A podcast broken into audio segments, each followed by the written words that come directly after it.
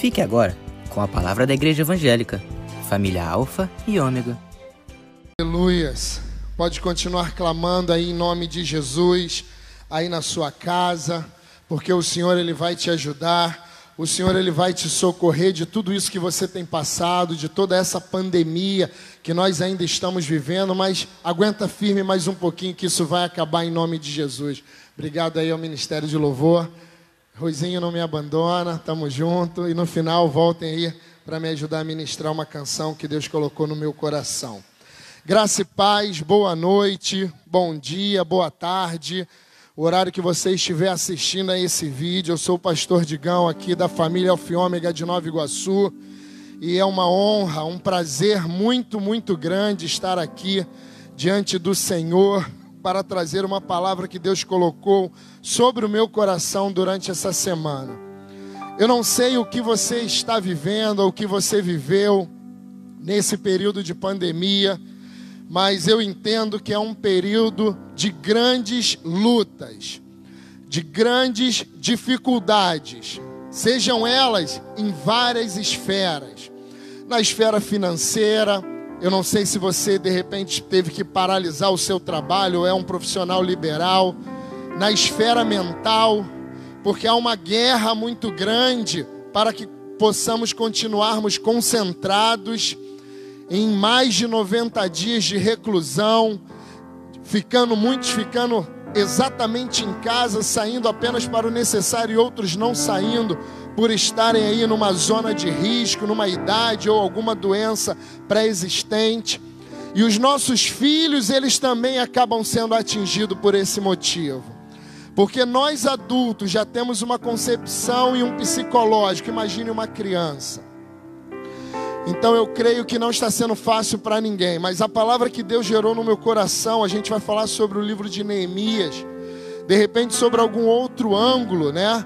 algum ângulo que você ainda não tinha se atentado, ou Deus também já gerou no teu coração, e eu quero que você fique muito atento a isso. Porque como nós temos uma tendência de relaxamento, uma tendência de afrouxamento natural de todo ser humano, todos nós. São mais de 90 dias de reclusão. Então, de repente, hoje você já não está tão vigilante quanto estava na primeira semana da pandemia, na primeira quinzena, no primeiro mês. Como muitos de nós. E essa mensagem, ela tanto se aplica para a minha vida, como vai se aplicar para a tua vida e para a vida de todos que estiverem nos assistindo aí. Porque eu não sei se você consegue manter a sua guarda levantada durante 24 horas por dia, durante 90 dias, ou mais de 90 dias. Imagine o seu filho, imagine a sua filha. Chega uma hora que realmente a cabeça das crianças entram em colapso, entram em muitas dúvidas. Então eu quero deixar essa palavra como um conforto aí para o seu coração Abra comigo no livro de Neemias, a gente vai ler, ou eu vou ler aqui alguns textos. Se você tiver com a Bíblia aí perto, se quiser abrir o seu smartphone, fique à vontade. Abra aí Neemias 1. A gente primeiro vai falar sobre 2 a 9, depois eu vou pular, porque o conceito que eu quero falar ainda não está aqui, mas eu quero contar a história, eu quero relembrar algumas coisas, como Deus me relembrou a história de quem foi Neemias para que nós possamos nos atentarmos e para que nós possamos parar no ponto que eu quero falar. A palavra que Deus gerou no meu coração se chama tempo de reconstruir e não de se distrair. Tempo de reconstruir e não de se distrair. Não é tempo de abaixar a sua guarda ainda. Porque a obra que Deus ele te levantou, a obra que Deus tem separado para você, não é fácil. E uma reforma é diferente de uma construção. Uma construção você constrói algo do zero, algo novo.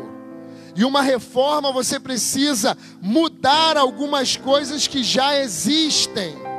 Então nós fomos pegos de surpresa numa situação nova, onde nós precisamos mudar a nossa vida por completo, seja ela vida mental, seja ela vida financeira, tudo isso precisou ser reformado.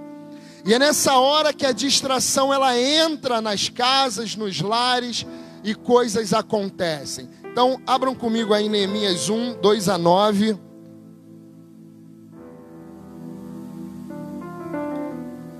Quem foi Neemias? Neemias ele era judeu, ele foi, ele era um escravo na Babilônia e ele trabalhou para o reinado do rei Artaxerxes. E ele foi copeiro do rei, ele era um empregado do rei. Mas morava num palácio, era ali de alguma forma respeitado pelo trabalho que ele desenvolvia então ele não tinha um cargo ali, um cargo de oficial, nada disso, era uma pessoa comum, porém ele desenvolvia um bom trabalho, era uma pessoa de confiança do rei naquela época. Isso tudo ocorreu na Babilônia, um lugar extremamente complicado, um lugar extremamente terrível, terrível. Só que mesmo ele vivendo, esse homem vivendo num momento, em um lugar que não aparentemente tinham problemas para que ele morasse, para que ele comesse, para que ele vivesse uma vida confortável, ele se colocou na dor do seu povo. De repente ele não precisava naquele momento se colocar na dor do povo dele. Mas quando ele recebeu a triste notícia do que estava acontecendo em Jerusalém, sendo destruídas suas portas, destruídas, aquilo gerou uma compaixão no coração de Neemias. E eu quero que você preste atenção para nós chegarmos aonde eu preciso chegar com você, onde Deus colocou no meu coração sobre distração.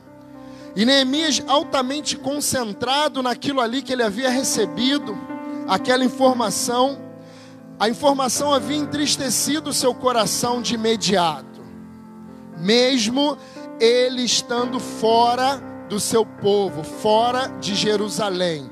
Vamos ler aqui para a gente entender um pouco mais. E como o nosso tempo é curto, eu vou tentar interagindo de repente a cada parte, a cada momento que Deus gerar no meu coração. Neemias 1, 2 diz o seguinte: Hanani, um dos meus irmãos, veio de Judá, ou Anani, veio de Judá com alguns outros homens, e lhes perguntei acerca de jude... dos judeus que restaram os sobreviventes do cativeiro e também sobre Jerusalém, no 3.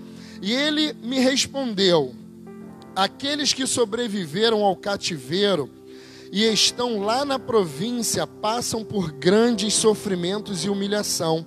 O muro de Jerusalém foi derrubado, as suas portas foram destruídas pelo fogo. Neemias responde aquilo ali. Aí já é Neemias, no 4. Quando ouvir essas coisas, senti o meu coração chorar.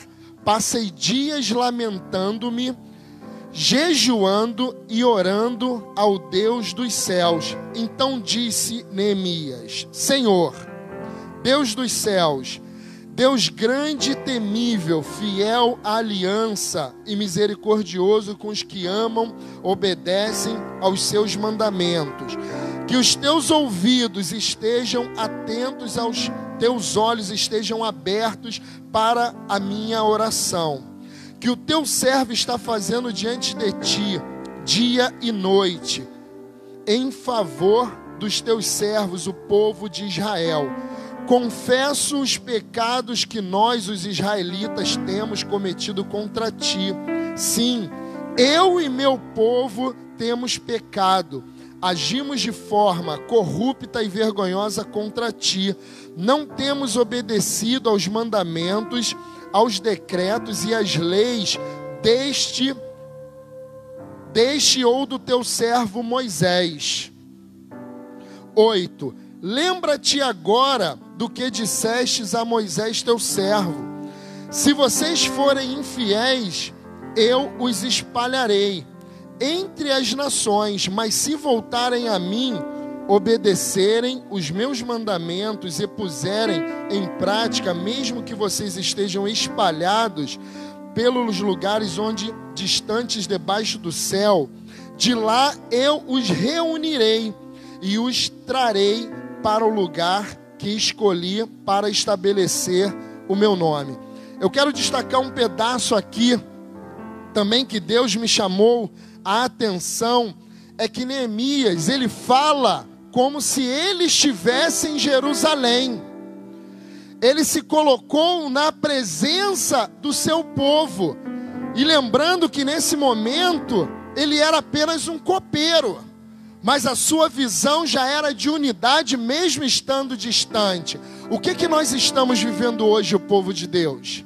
Nós estamos em quarentena, cada um nas suas casas. Agora as coisas com uma tendência a voltarem a começarem.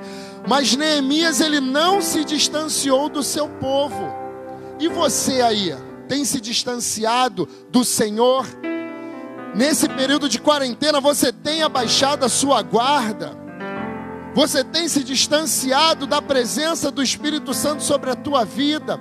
Você tem se distanciado emocionalmente? do povo da tua igreja, do povo de Deus? Você tem continuado tendo compaixão, ou você tem compaixão, mesmo estando longe, como Neemias teve, sentado naquele lugar orando dia e noite, em prol de outros. Neemias não estava, digamos assim, naquele lugar, naquele desespero de Jerusalém, ele estava fora, num palácio, como copeiro do rei. E ele, como copeiro do rei, ele morava num lugar bom. Ele não tinha esse problema, ou de repente não teria com que se preocupar. Mas o que eu quero começar a te trazer a memória sobre distração é que Neemias, mesmo longe, ele estava ligado ao Senhor e ligado ao seu povo, digamos, ligado à sua igreja, à sua comunidade. E como você hoje se encontra após os 90 dias aí ou mais de quarentena? Você continua com a sua guarda firme, levantada, ou você deixou essa guarda cair? Porque Neemias ele manteve firme mesmo longe. Hoje você está longe, mas você não pode estar longe da presença de Deus, longe da comunhão espiritual com o seu povo, que é o povo de Deus, ajudando, intercedendo, orando, jejuando. E se você não está fazendo isso, você está num momento de distração. A sua mente está sendo distraída pelo inimigo, para que possam entrar na tua fortaleza. E depois que entrar na tua fortaleza é mais difícil você tirar. Então eu quero que você continue me acompanhando, continue acompanhando aquilo que Deus colocou no meu coração. Eu vou repetir aqui o 8 e o 9 Lembra-te agora do que disseste a Moisés, o teu servo, Neemias falando com Deus. Se vocês forem infiéis, eu os espalharei entre as nações. Nós estamos espalhados por conta de uma praga do, do coronavírus. Isso tem nos distanciado fisicamente. Isso é uma grande realidade, não é novidade para ninguém. Só que esse distanciamento tem levado a muitos se distanciarem do Senhor, se distanciarem de Deus, se distanciarem em unidade espiritual com o povo de Deus, com o povo da sua igreja. E Neemias ele ora falando sobre isso. E quando eu li, quando Deus colocou essa mensagem no meu coração, eu falei: isso dá para adaptar para a nossa realidade de hoje, para aquilo que nós estamos vivendo um distanciamento. Estamos nos distanciando uns dos outros. Mas Neemias, naquele momento, ele se manteve firme no Senhor. E essa firmeza espiritual fazia com que Neemias continuasse unido com o seu povo, se colocando na brecha, na fenda, se colocando na brecha do povo de Jerusalém tendo compaixão com o seu povo. Então, se você tiver com a sua guarda abaixada, levante essa guarda hoje em nome de Jesus. E não é nenhum demérito você falar que realmente eu abaixei a minha guarda, porque todos nós em algum momento podemos fazer isso ou já fizemos. Porque você não consegue ser espiritual 24 horas por dia. Mas você precisa estar na torre de vigilância, você precisa estar atento ao que a voz do Espírito Santo tem falado a você. E olha aqui no 9 o que ele diz.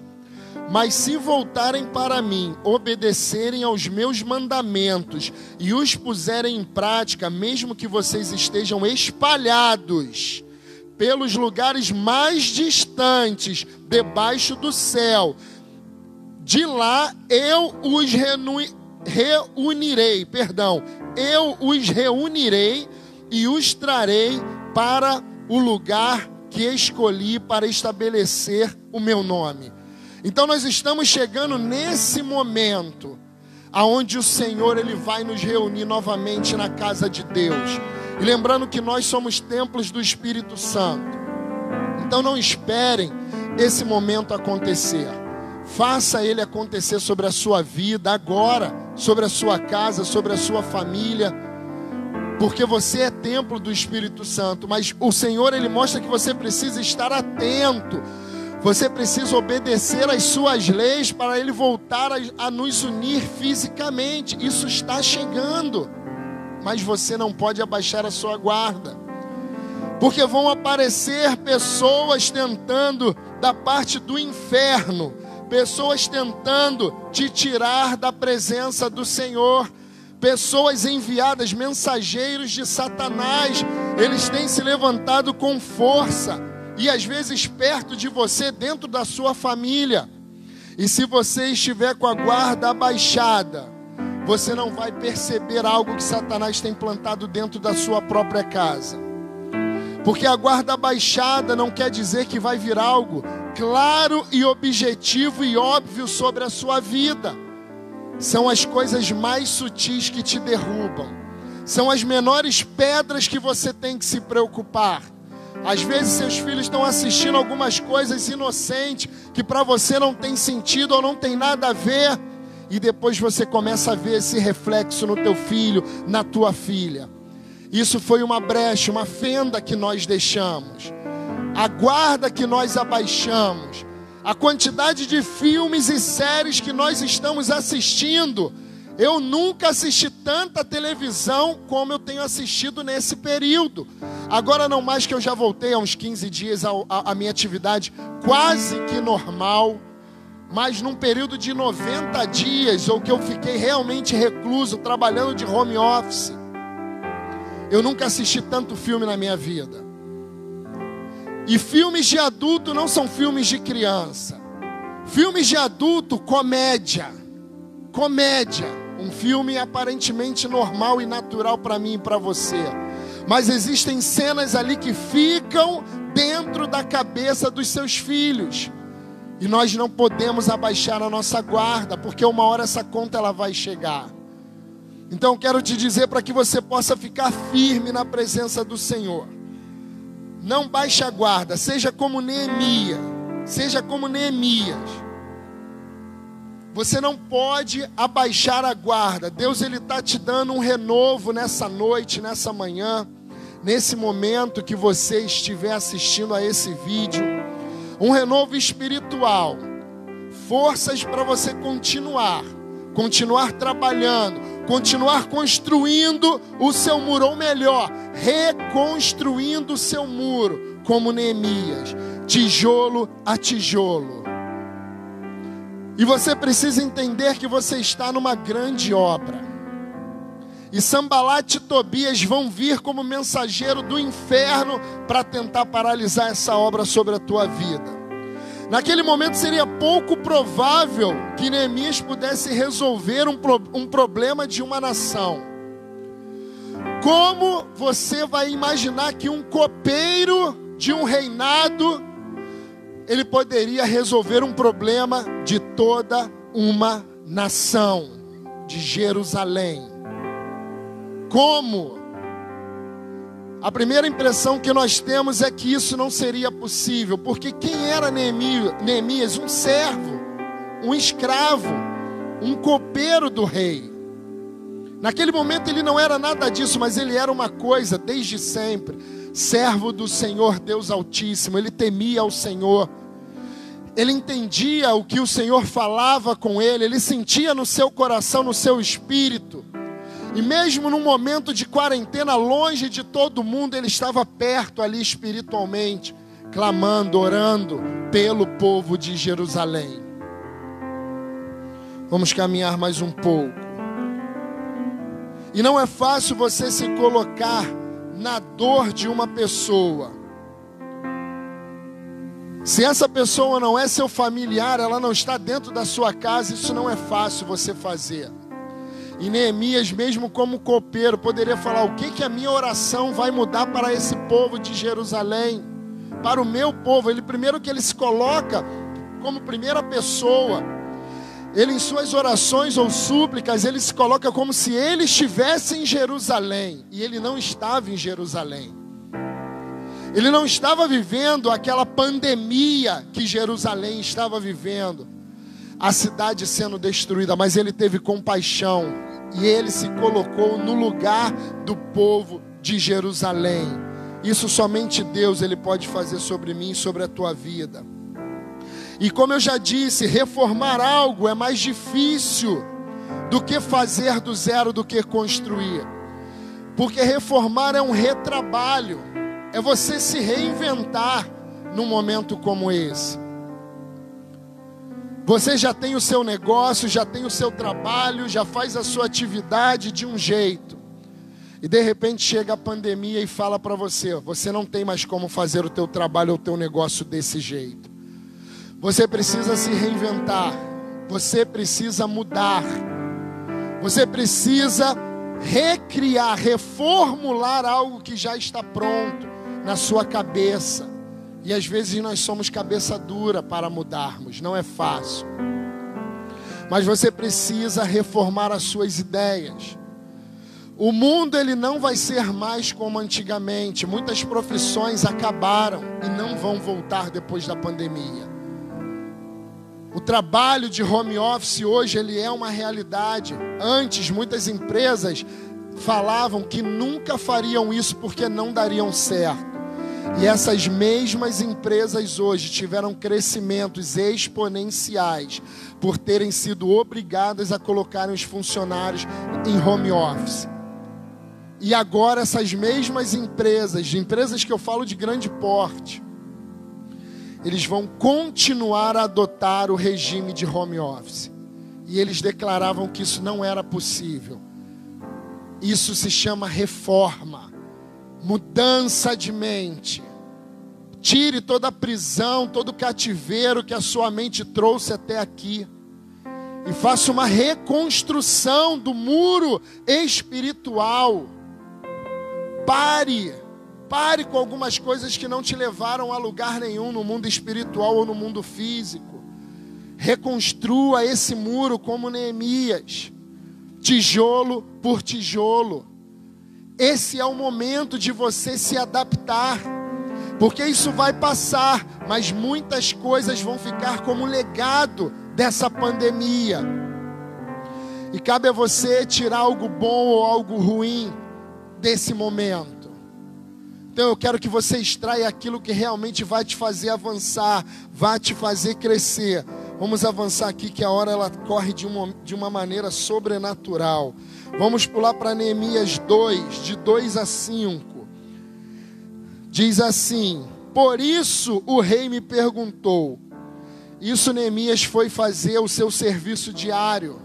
Ele chamava tanta atenção do rei que sem ele abrir a boca, o rei perguntou o que estava acontecendo com ele naquele momento. Olha o que que diz aqui. Por isso o rei me perguntou: por que seu rosto parece tão triste se você não está doente? Esta tristeza só pode ser do coração.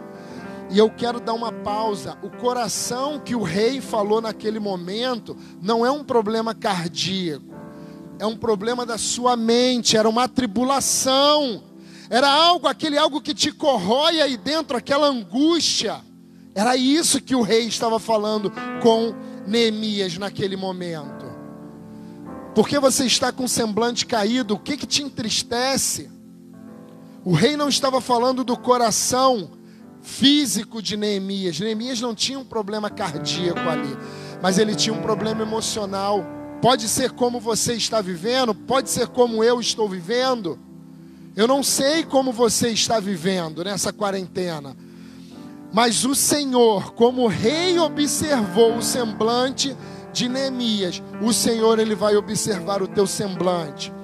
E o Senhor ele vai te dar oportunidades para você mudá-lo em nome de Jesus, para que você possa voltar a levantar a sua guarda.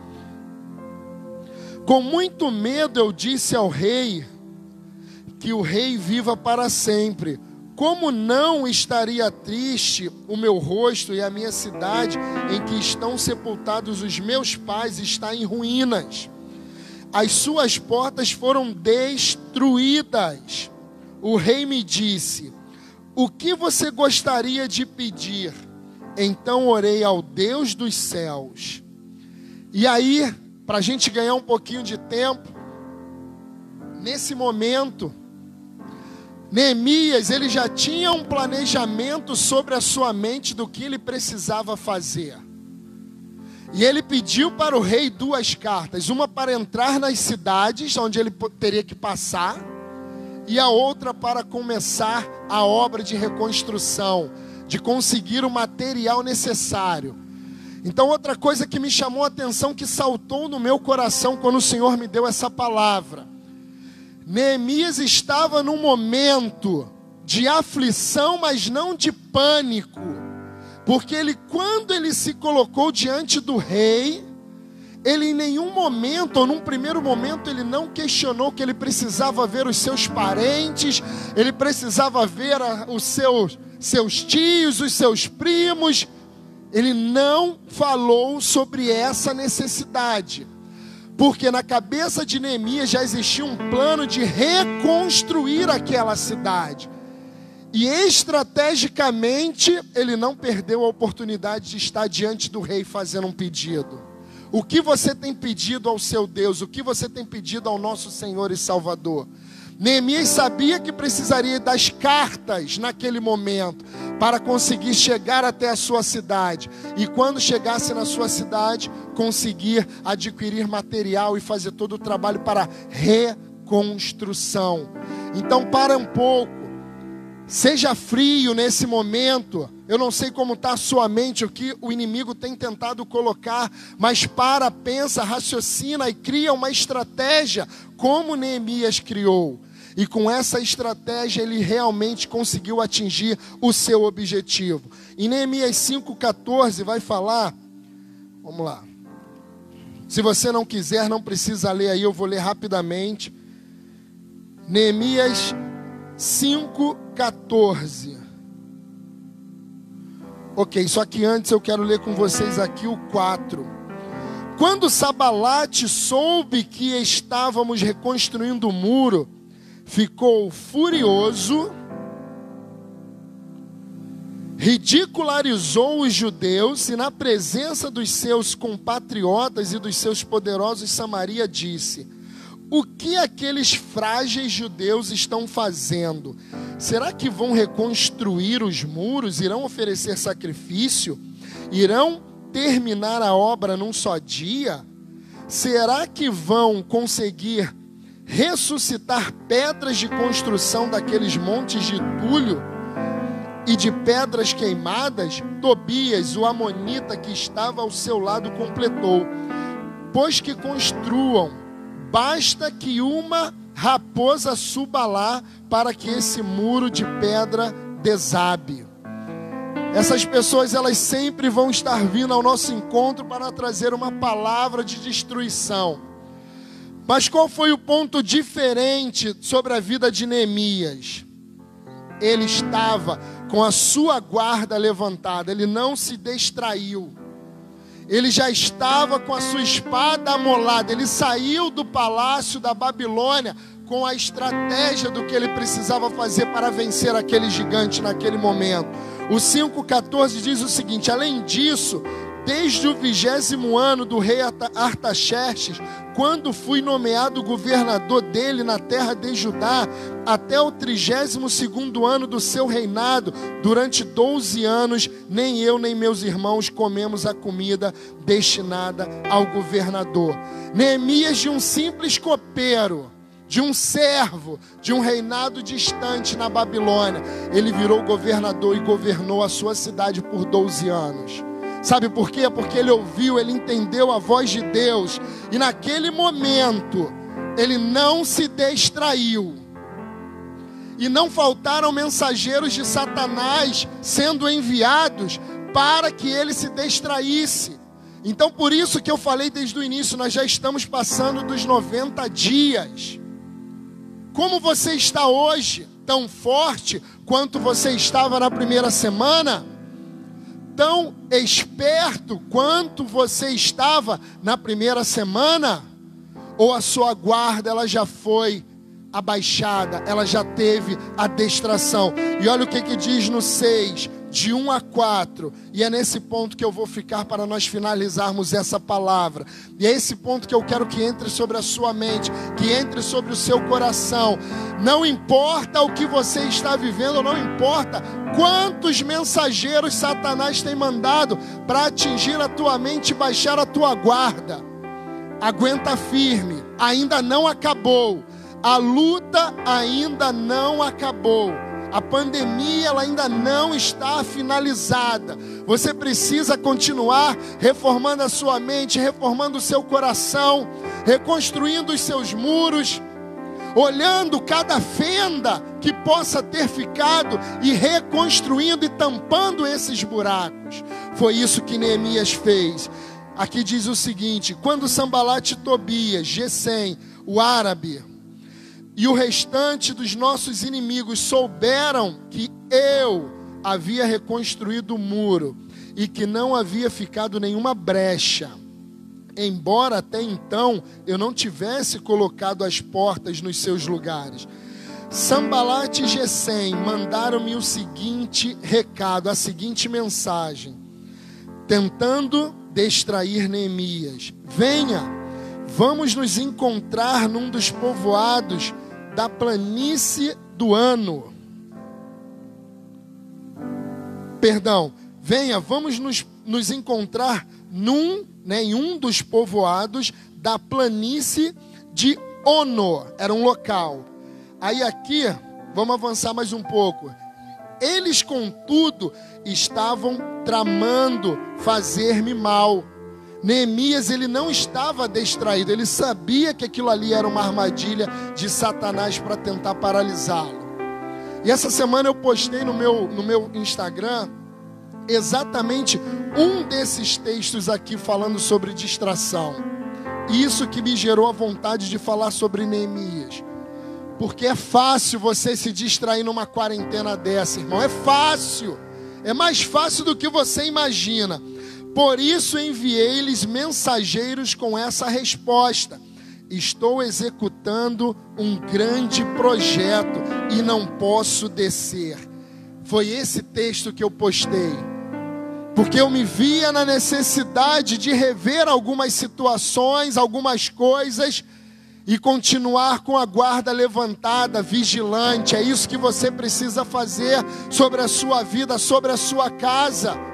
Quando vierem essas mensagens através de mensageiros de Satanás, se coloque na posição da brecha, não abra sua guarda. Declare que você está numa grande obra, não pode parar. Você não pode descer, você não pode se distrair nesse momento. É tudo que o inimigo quer.